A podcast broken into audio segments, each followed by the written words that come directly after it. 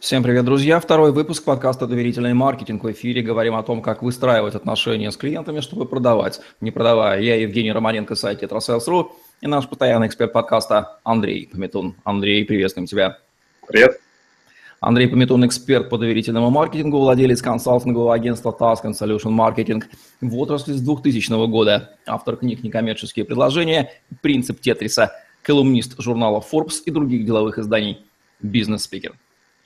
Андрей, в предыдущем выпуске мы с тобой анонсировали содержание подкаста, и сегодня переходим к анализу содержимого понятия «доверительный маркетинг». Лучше всего, на твой взгляд, как автора книги, показать его через призму существующих проблем, где его, собственно, нет. Там все станет очевидно. Давай начнем с того, какие типичные проблемы отечественных коммерческих предложений тебе удалось видеть за 11 уже лет а, твоей маркетинговой практики. Ну да, а, потому что когда меня спрашивают, что же мешает внедрить доверительный маркетинг как можно быстрее, почему люди им не пользуются, то я понимаю, что дело тут не столько в неохоте или дело не столько в лени человеческой, сколько в привычках, которые уже давным-давно сложились в головах людей. И ты, Евгений, я, многие люди старше 30 лет, они э, все выходцы из Советского Союза а те, кто не выходцы из Советского Союза, то те наблюдают, как работают выходцы из Советского Союза. И тут включается в действие правило Челдини, э, принцип социального подобия. Люди делают то, что делают другие люди. И мы просто в силу того, что наблюдаем вокруг себя, продолжаем повторять неверные действия. А в чем эти действия неверные заключаются? В том, что когда мы все жили в Советском Союзе, мы прошли через времена дефицита. До те времена достаточно было человеку просто поднять руку и сказать, у меня есть товар для того, чтобы к нему очередь выстроилась за этим товаром. Ничего больше делать не нужно было, достаточно было обладать каким-то ресурсом. И с тех пор и пошла вот это, пошел вот этот вот формат э, объявления о том, что у тебя что-то есть. Приходи ко мне, покупай товар, заходи ко мне в магазин. Это дальше и пошло. Заходите ко мне на сайт, вызовите нашего специалиста бла-бла-бла-бла-бла-бла-бла, сделайте что-нибудь для того, чтобы купить мой товар, для, для того, чтобы сделать что-то для меня, для продавца. И все коммерческие предложения, которые мы сейчас видим, они вот построены ровно по этой схеме. На первом месте стоит какой-то призыв к какому-то действию, сделай, купи, зайди. На втором месте стоит товар или услуга. Мы такие-то предлагаем, вам то-то. Обратите внимание на наше предложение. Некоторые компании доходят до того, что на третье место они ставят рациональные доводы в свою пользу и говорят, почему они лучше конкурентов. И уж совсем какие-то жалкие единицы доходят до того, что говорят, хотя это, кстати, не жалкие единицы, это уже такие, можно сказать, вдумчивые люди, сущие единицы доходят до того, что говорят э, клиенту о том, что изменится в его жизни и зачем ему это надо, какую свою проблему он решит благодаря а, их предложению. Но дело в том, что правила, которые работали на дефицитном рынке, на рынке недостаточного предложения, перестают работать на рынке избыточного предложения. Мы уже не бежим и не встаем в очередь, как только слышим о том, что что-то появилось. Мы находимся на рынке покупателя, а не на рынке продавца. И раз схема поменялась, главный не продавец, а главный покупатель, то и коммерческое предложение должно перевернуться для того, чтобы начать работать. Мы же знаем, что в общении важнее что-то сказать о другом человеке, нежели о себе. Когда ты заводишь какой-то диалог, спросить об интересах своего собеседника, а не начинать рассказывать про свои интересы. И точно так же правильное предложение на рынке продавца, на рынке покупателя должно начинаться с его потребности, с его проблемы, с его изменений. Мы пол, просто переворачиваем предложение, говорим сначала о том, что у человека изменится, Потом, почему? Потом мы доказываем, почему мы это можем изменить, приводя рациональные доводы. Потом называем свой товар, и только в конце мы говорим о том, какого действия мы ждем от нашего покупателя. Вот когда перевернется сознание, тогда будет проще начинать разговаривать. Мы начнем задумываться о том, что отдать человеку, что интересно ему, а не что интересно нам. Это один из э, первых э, барьеров, которые нам нужно преодолеть, для того, чтобы начать смотреть на жизнь с точки зрения покупателя. А я правильно понял, что проблема нынешних коммерческих приложений заключается в том, что мы сначала хотим что-то взять, мол, печка, ты сначала согрей нас, а потом мы в тебя дрова положим. Ну да, именно так. Мы просим денег. Мы говорим, при, мы просим действия, мы просим денег. А потом говорим, а мы тебе взамен э, этого отдадим вот что-то. Но люди так не привыкли работать. Мы в жизни ведем себя по-другому. Мы понимаем, что если мы будем каждому подходить и говорить «дай», все будут говорить «нет». Поэтому мы между собой стараемся что-то отдать. И когда мы с, со своей схемой привычной и с пониманием того, что работает между людьми, приходим в продажи и начинаем действовать наоборот, мы, во-первых, переламываем самих себя, мы переступаем через свои собственные принципы, мы понимаем, что мы переступаем через принципы других людей, и мы просто это продолжаем продавливать. Мы стараемся сломить какое-то сопротивление. И общение между покупателем или продавцом превращается в противостояние. Вместо того, чтобы сотрудничать, мы соревнуемся друг с другом. Продавец говорит довод, покупатель контраргумент, аргумент, контрдовод. И вот такой вот э, такой пинг-понг выматывает э, силы всех участников, и продавца, и покупателя. Поэтому плохо работают такие продажи, поэтому большая текучка среди людей, потому и выгорают люди достаточно быстро. Потому и говорят, что есть прирожденные покупатели, прирожденные продавцы, которым это нравится, и их единицы, а остальные это все делают через силу. Такая стрессовая игра напоминает, да, если в обычной жизни мы э, готовы раздавать, то в продажах почему-то мы начинаем играть другую игру. Дай нам, дай нам, это не нравится и продавцу, это не нравится и покупателю, и это представляется как смысл продаж, естественно, это напрягает и а, обе стороны, и продавцы действительно во многом поэтому долго не задерживаются в профессии начинающие. Но правильное коммерческое предложение должно полностью этому быть противоположным. Оно должно начинаться с слова «нате», «возьмите». Возьмите вот это просто вот мы вам ну, это отдаем. Или хотя бы я понимаю твою проблему и знаю, как ее решить. Встать на место другого человека. А, говорить его словами, говорить его эмоциями, его чувствами, а не своими. А, конечно, мы понимаем, что большинство людей в, в нашем окружении, оно вынуждено себя вести так. У них настолько недостаточно ресурсов, что они просто вынуждены закрываться и говорить, я буду брать, брать, брать, брать, брать. Мы ведь в первом, а, в первом выпуске поговорили да, о возрасте компании да, и об отношении через э, того младенца, которому сейчас просто нужно есть. И вот они сейчас едят. Есть люди, которые едят отношения. Есть люди, которые ничего не вкладывают в отношения, а ждут, когда им что-то дадут. Часто же мы слышим про таких незрелых людей, которые говорят, что, про которых говорят, что он ничего не отдает, он только берет. Он только говорит, дай мне, ему почему-то все должны. И он думает, что ему все должны. Он еще ничего не сделал, но считает, что ему должны все отдавать.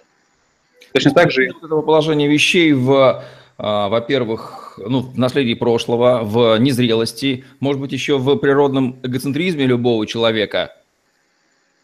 Ну, в, оно, оно, он есть этот эгоцентризм с самого начала. Да, люди ждут, что им что-то будут отдавать. А, Евгений, при... можно прерваться на секунду? Ты же можешь на паузу да. поставить, да? Нет, на паузу не могу, но прерваться можно, да. Окей. Давай, прервемся секундочку, у меня просто тут Окей. важный. Оля?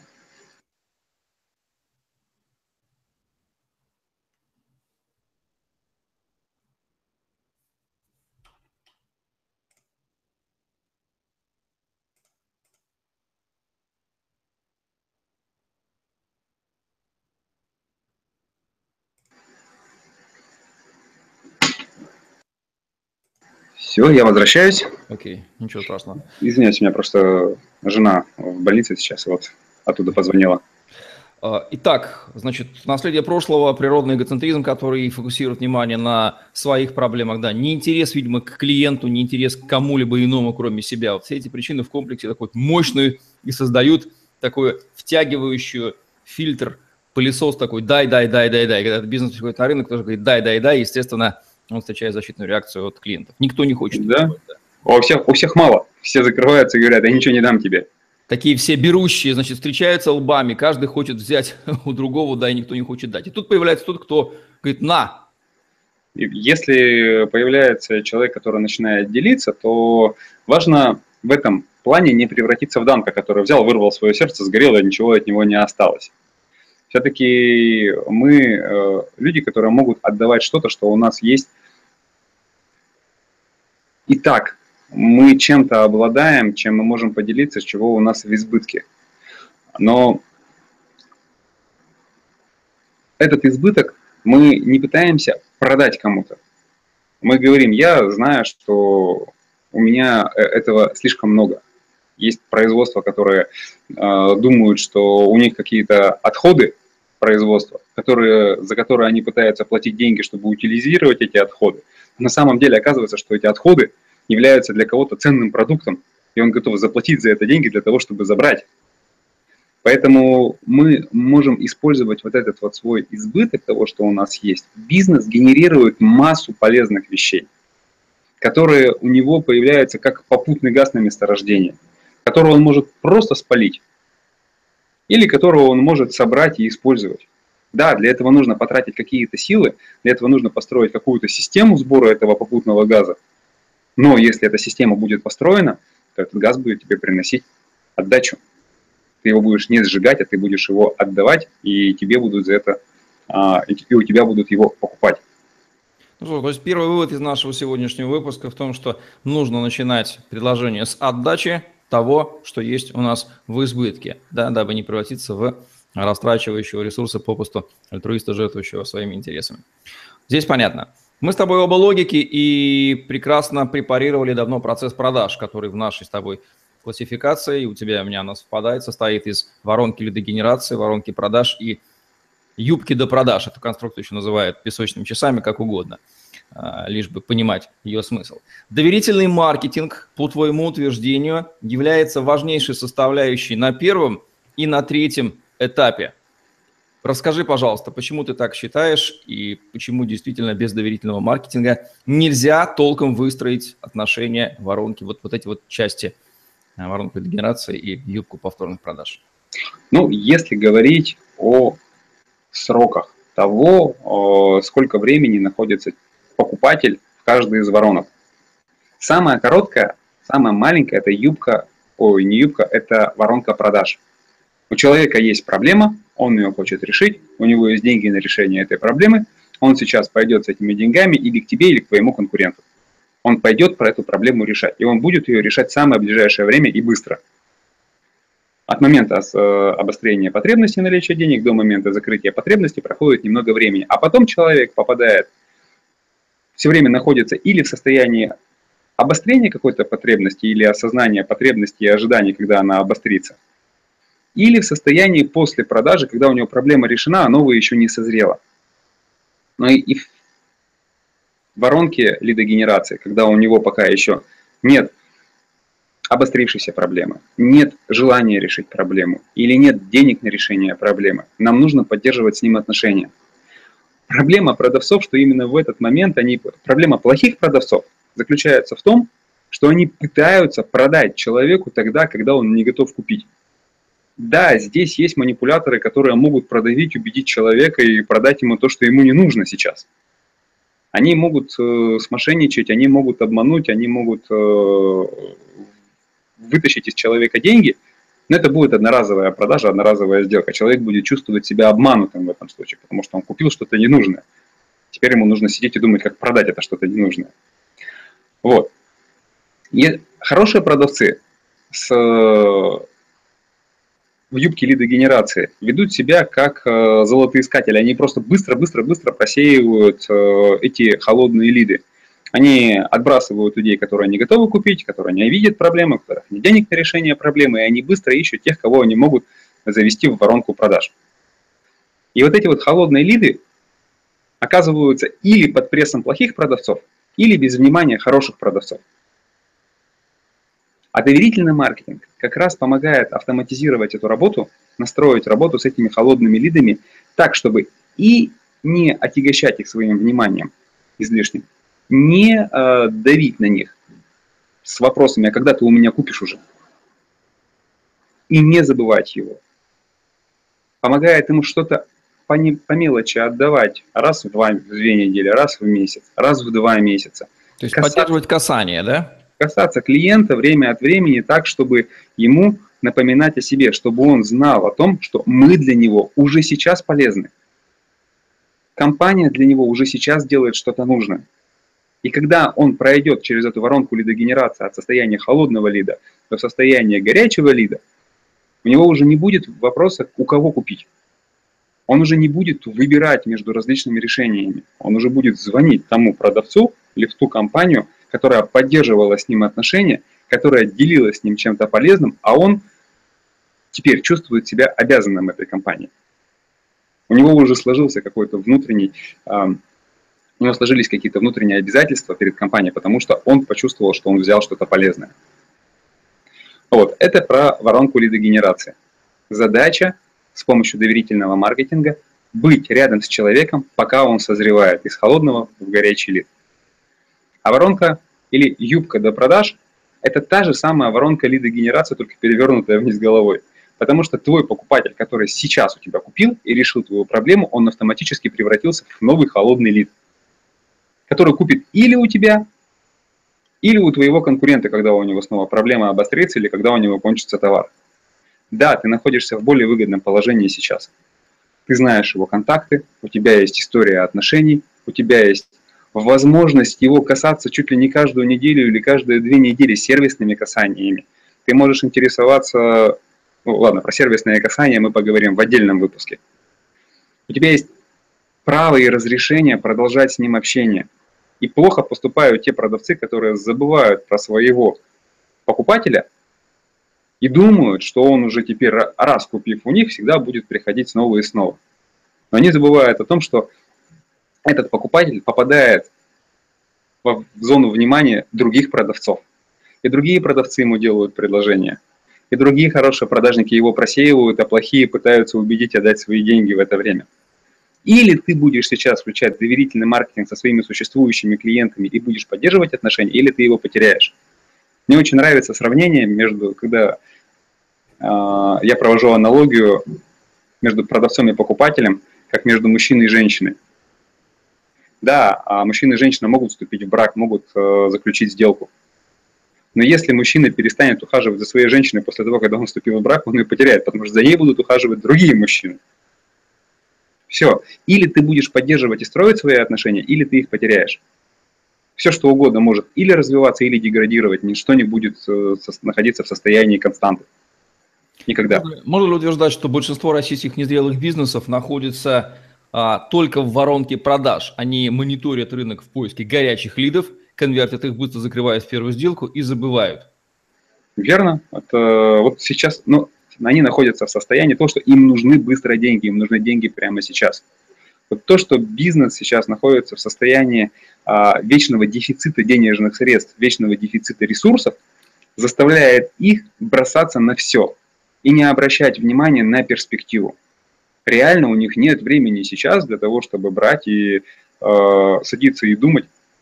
Точнее, они считают, что у них нет времени на то, чтобы сесть, подумать, как он будет работать со своим клиентом завтра. Ему нужно работать со своим клиентом прямо сейчас. Тот, кто ему заплатит деньги, вот завтра. А не тот, кто ему заплатит деньги через полгода. Через полгода ему может быть уже поздно, через полгода, если он будет так действовать, он просто умрет. Потому что у него не будет ресурсов на развитие. Вот такой вот вывод. Но в этой ситуации нужно выбирать какие-то простые средства касания, которые требуют минимум усилий со стороны компании. А такие касания есть. Доверительные, когда он начинает планомерно, тихонько, но систематично работать со своей Автоматизируемые же эти касания, правильно понимаю? Вот именно. Вот именно. Их можно систематизировать, их можно завести в, в какую-то автоматизированную систему и отдать системе на откуп, которая будет касаться клиента, как будто это делаешь ты.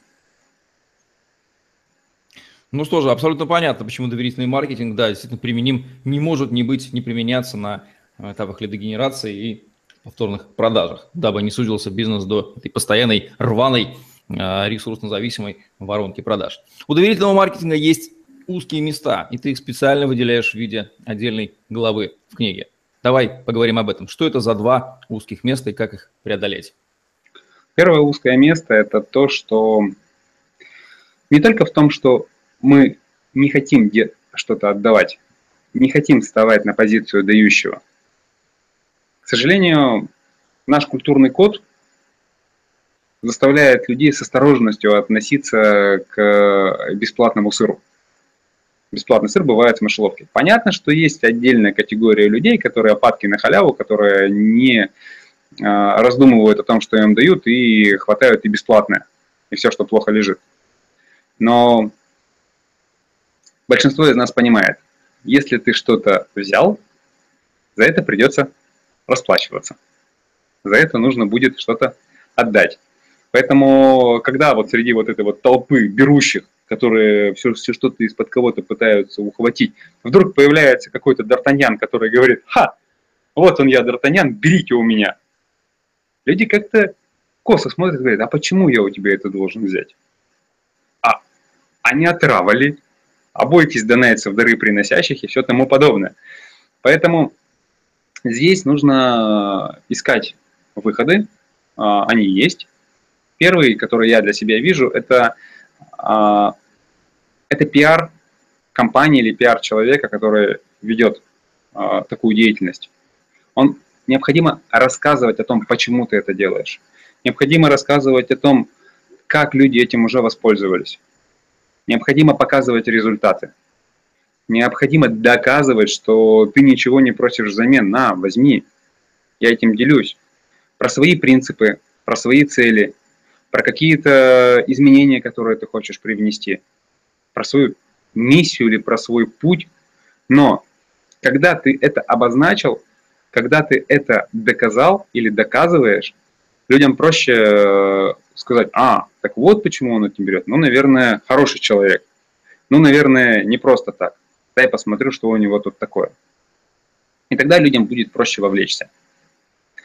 То есть, для того, чтобы объяснить человеку, что ему ничего не угрожает, надо показать других людей или другой прошлый опыт, который подтверждает, что другим ничего не угрожало, и другие ничего страшного, с другими ничего страшного не случилось. Вот. Тогда будет проще получить разрешение на тот самый доверительный маркетинг. Люди же ведь э, просто так тебя не пустят в свой почтовый ящик или в свой телефон.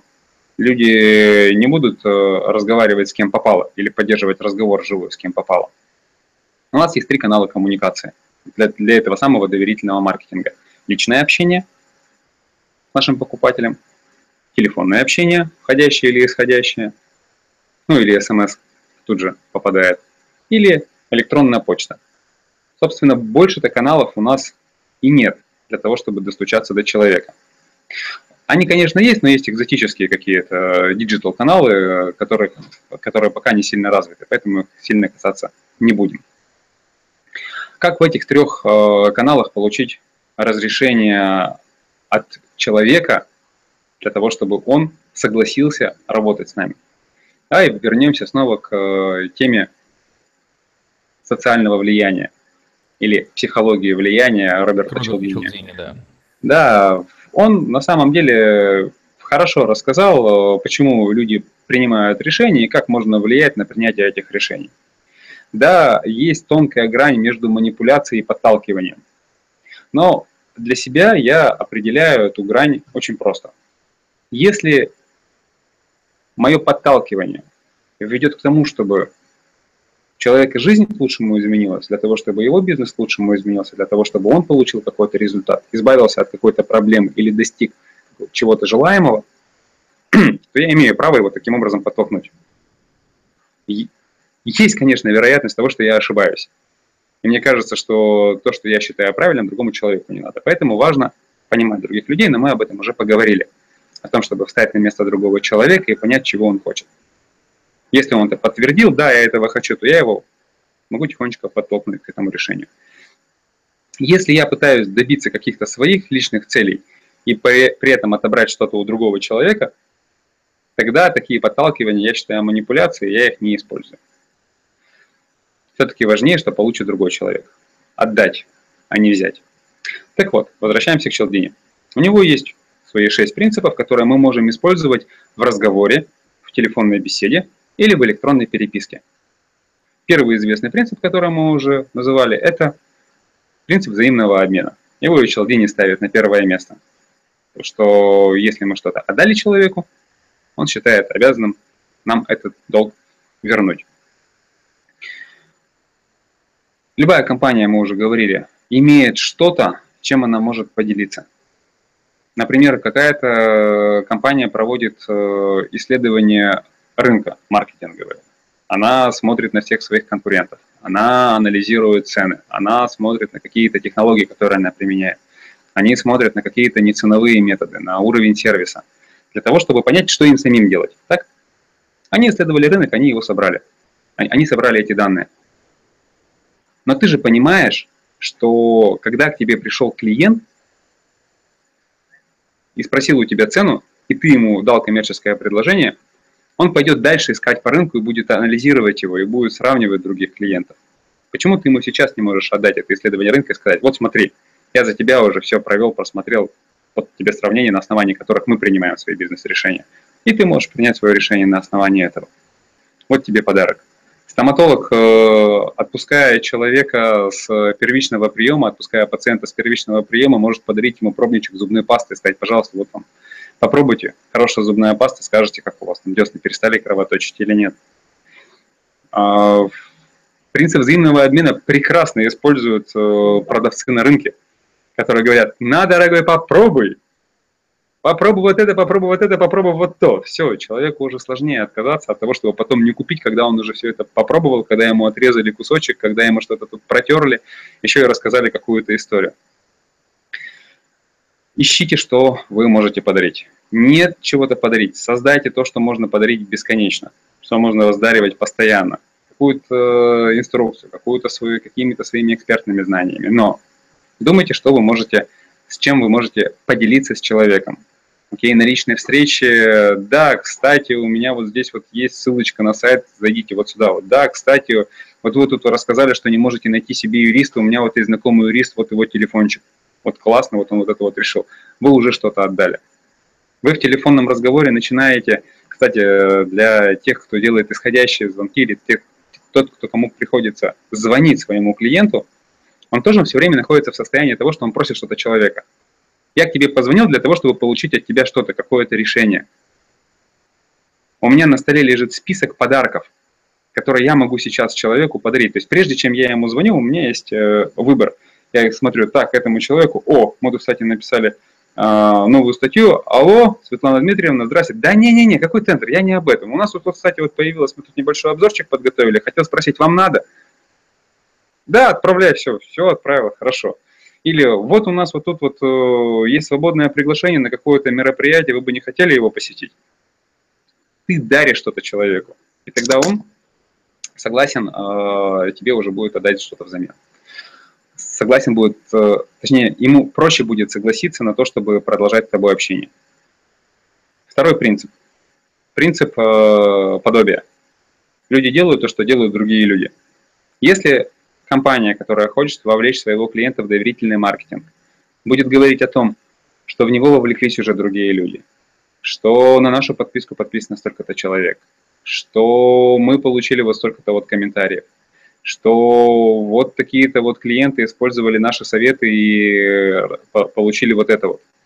Когда ты показываешь других людей своему человеку, ему проще согласиться. Следующий принцип социального влияния это принцип авторитета. Мы просто ссылаемся, говорим, да, мы вам сейчас будем делать рассылку, да, мы хотим вам что-то подарить, да, мы хотим вас э, подписать на что-то. Мы говорим, кто там будет писать.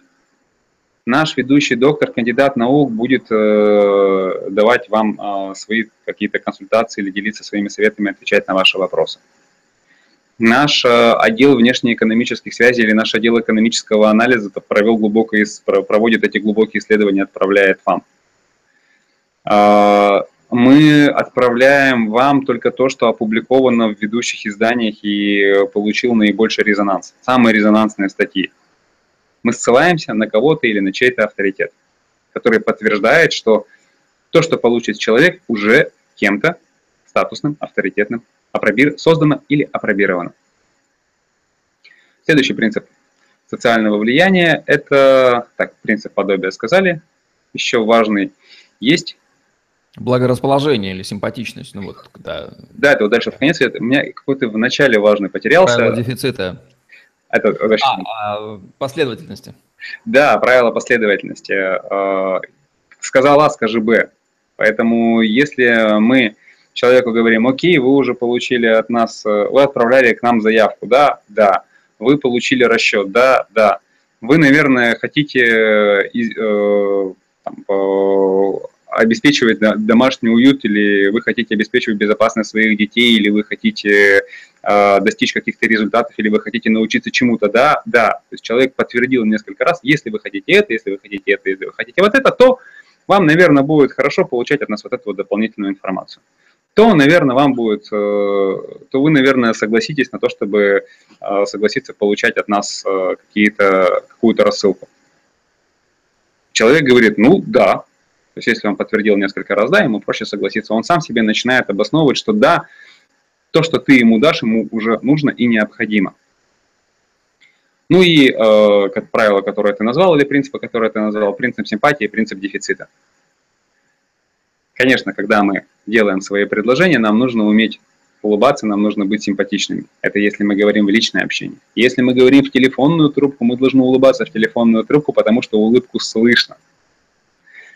Если мы пишем письмо, там должна быть фотография. Фотография не как на паспорте, серьезно. Фотография все-таки какая-то э, с, с той же самой улыбкой. Если человек может пошутить в телефонном разговоре, прекрасно. Он тут же становится более симпатичным. Если продавец э, или консультант по телефону на сложные вопросы отшучивается, если он э, может э, сюморить или рассказать какой-то или как-то выкрутиться оригинально, но это вызывает восхищение других людей. Говорит, да, приятный человек, зараза, но такая приятная. Может так вот, да, помнишь какое-то? О, Жеглова. Можно и спасибо сказать так, что смертельно обидеть человека, а можно и сволочь сказать так, что человек тебя расцелует. Вот э, быть симпатичным. Ну и принцип дефицита. Конечно, мы уже сказали, что с дефицитом у нас проблем сейчас нет, точнее дефицита как такового не существует. Сложно сыграть на принципе дефицита в доверительном маркетинге, но можно попробовать. На вводных этапах сложно, на последующих, когда человек уже вовлекся, а, можно ограничивать по времени, дефицит времени, сказать, что вот э, там подписчики, которые подпишутся до 1 сентября, получат от нас специальное, специальное что-то. Uh, у нас всего 25 билетов на это мероприятие. Кто первый напишет 25 писем, там, или кто первый про, про, uh, пройдут анкетирование, те получат эти билеты. И так далее.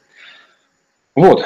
Когда мы начинаем использовать какие-то из принципов социального влияния для того, чтобы подтолкнуть человека согласиться войти в нашу программу доверительного маркетинга, то нам гораздо проще вот перешагнуть эту, э, этот барьер человеческого, человеческой осторожности к чему-то бесплатному. Мы включаем внутренние механизмы человека, которые отключают его барьеры, отключают его защиту и помогают сделать необходимое нам действие. Маркетинг – это вообще моделирование поведения человека, так?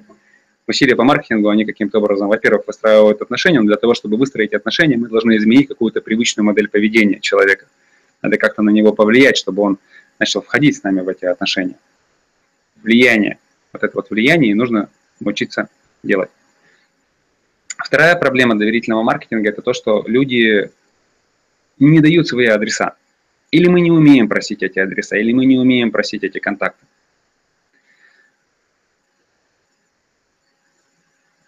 Это легко решается с помощью первого э, принципа того же самого э, психологии влияния. Есть подарки. Когда мы обмениваемся, обмениваем адрес или контакты человека на что-то. Человек нам платит своим адресом, мы ему отдаем что-то полезное. Про это, по этому вопросу мы уже пробежались. Поэтому думаю сейчас еще раз э, говорить о том, какие подарки могут быть или как они могут выглядеть, стоит или не стоит. Нет, не стоит. Мы главный принцип показали, там же фантазия сработает у слушателей. Ну да, то есть если человек, э, если мы можем сыграть, отдать человеку какую-то полезную информацию, если мы можем отдать какой-то дополнительный продукт, если мы можем продать какой-то сервис, который нам ничего не стоит.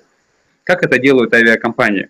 Они ведь отдают услугу в программе лояльности, которая уже оплачена, которая уже будет существовать так или иначе. Там, доступ в бизнес-зал, у них уже есть этот бизнес-зал. Они за него уже платят деньги, они платят зарплату людям, которые там сидят. Поэтому они просто говорят, хочешь получить доступ в бизнес-зал, окей, вот тебе этот доступ. Они отдали то, что и так уже оплатили, а человеку это ценно. Они могут, компания может а, расплатиться чем-то психологически ценным. Она может подчеркнуть статус человека или авторитет человека.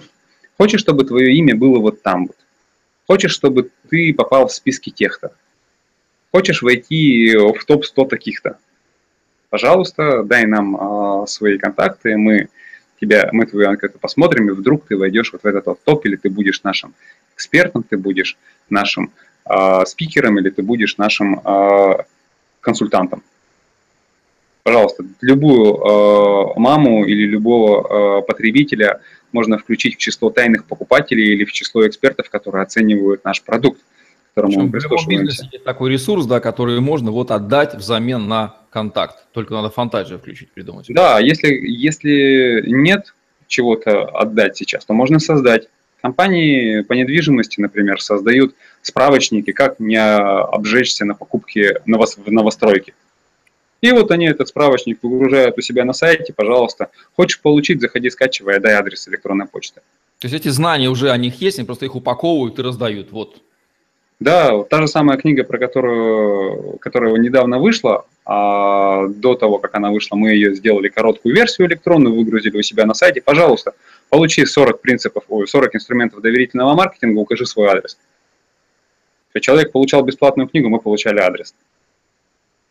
Мы менялись. Вот так же и нужно меняться. Ты человеку подарок, он тебе адрес. Итак, что мы получили? У нас э, есть первая проблема.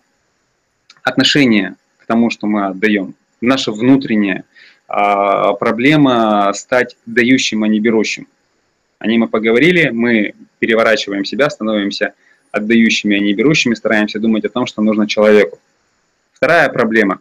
Человек не хочет быть берущим, или человек опасается быть берущим сказали, что нужно выстроить вокруг себя образ правильного отдающего, продемонстрировать то, как люди это получали, а, что с ними ничего не случалось, и подтолкнуть э, методами социального влияния к нужному нам решению.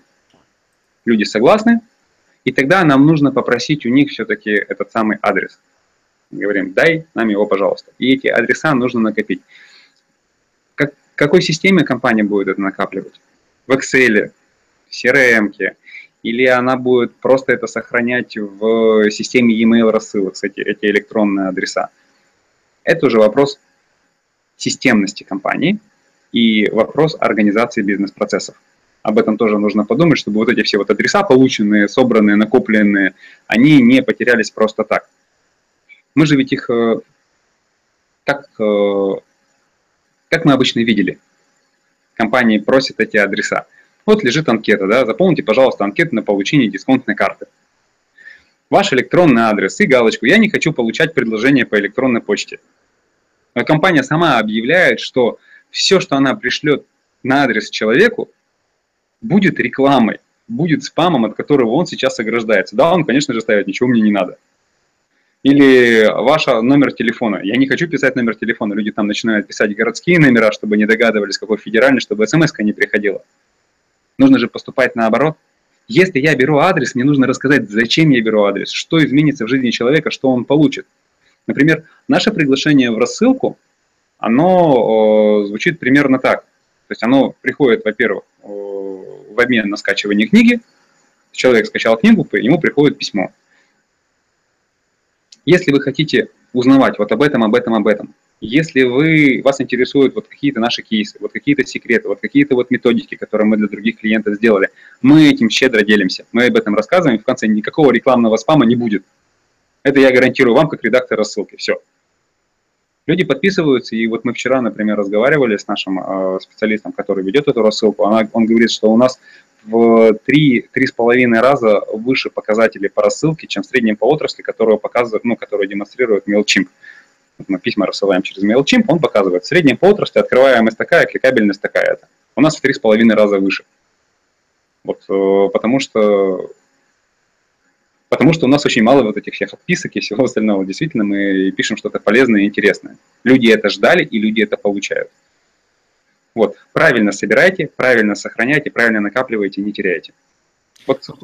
А, да, спасибо, что подвел отличное резюме. Я в качестве его же нарисовал себя два круга на листике, символизирующие головы продавца и покупателя, и понял, что проблема доверительного маркетинга на самом деле сильно глубже. С одной стороны, есть нежелание, непонимание, что нужно отдавать, в силу незрелости прошлого и недостатка ресурсов. С другой стороны, есть недоверие к дающему со стороны покупателя. И вот эти mm-hmm. вот два одиночества, когда сталкиваются, один пытается другому. Естественно, взаимодействие между с ними выглядит жалко.